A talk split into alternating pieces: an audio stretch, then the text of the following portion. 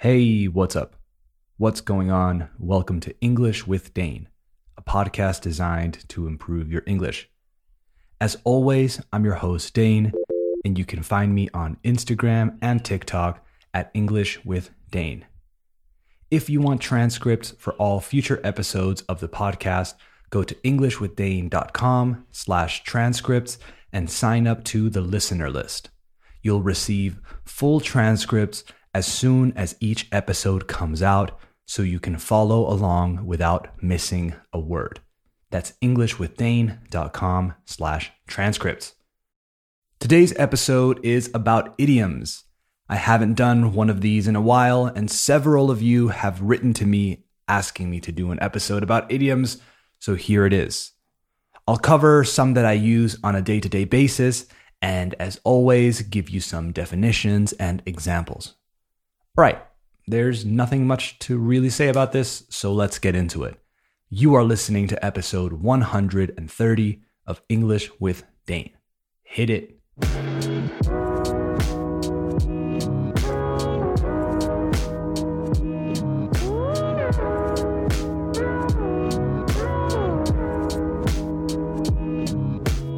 All right, we have officially started the show, so let's talk idioms.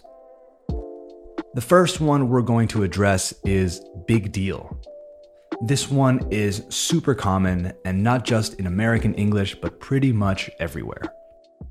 Big deal is usually used in a sarcastic way, so to say that something is, in fact, not a big deal. Weird, I know. For example, if your friend is like, oh my God, I have to go pick up some mail and then I have to run to my appointment at the hairdresser. My life is so crazy. And you say, big deal. You know, you really shouldn't talk like that when someone's on a diet. Oh, big deal. We, of course, also use big deal not in a sarcastic way when we talk about a significant or important moment or person. You can say, he's kind of a big deal around here if someone is a well known person who carries weight or commands respect. This can be in a particular industry, community, or wherever. Apparently, he's a really big deal. Here. Next up, we have to let the cat out of the bag. Dejar salir al gato de la bolsa, or dejar que se escape el gato, translated literally. This one means to tell a secret. You can also just say, cat's out of the bag, as in, the secret has been told. This is an easy one, so next time, instead of saying someone told a secret, say they let the cat out of the bag. The cat's out of the bag, Mr. Turner! Then we have once in a blue moon. If something happens once in a blue moon, or someone does something once in a blue moon, it basically means not very often at all. Rarely, very rarely, almost never. Muy de vez en cuando isn't even the same because something that happens once in a blue moon is basically something that pretty much never happens. We say this in jest most of the time, so in a joking way, or to exaggerate something. My girlfriend cooks once in a blue moon, for example. This next one is to steal someone's thunder. Robarle el trueno a alguien, translated literally. I really like this one. Don't think we should announce our engagement. I don't want to steal her thunder. To steal someone's thunder means to take away attention from someone else. Robarle o quitarle protagonismo a alguien. In that clip, Jennifer Aniston's character is telling Mark Ruffalo's character that they shouldn't announce their engagement on Annie's wedding weekend in order to not steal her thunder or to not take the focus or the attention away from her. Listen again. Don't think we should announce our engagement. I don't want to steal her thunder. Let's go a bit faster and get through some more. Next up is to hit the sack, golpear el saco, translated literally. This one means to go to sleep. It's pretty common and it can throw you off or confuse you if you haven't heard it before. Oh, well. I guess I'll hit the sack. Yeah, me too. I'll need to rest my voice for tomorrow. Next up, we have to be on cloud nine. This one is a classic and you've probably heard it before. To be on cloud nine literally translates to estar en la nube número nueve, and it obviously doesn't make sense, like a lot of things we translate literally. This idiom means to be ecstatic, to be super happy. I don't have a good example, but just thought I'd add it to the list because I heard it today. Then there's fair and square.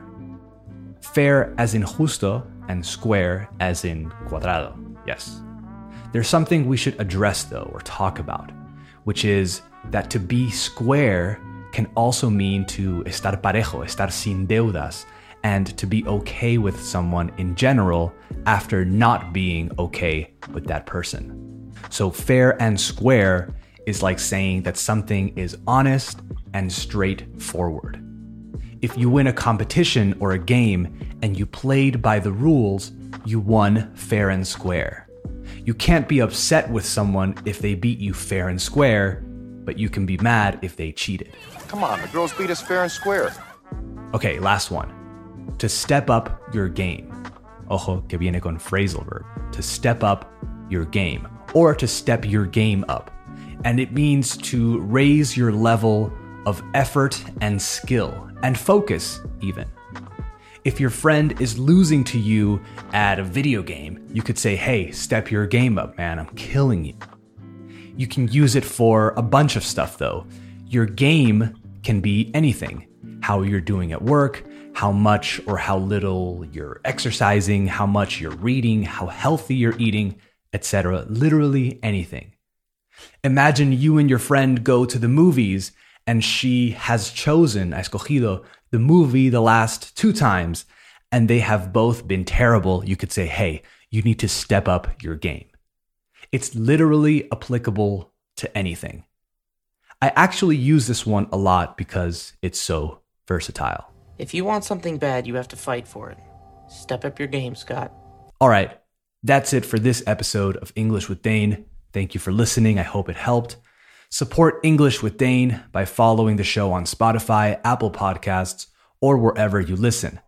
Give it a five star rating if you can, and leave a review.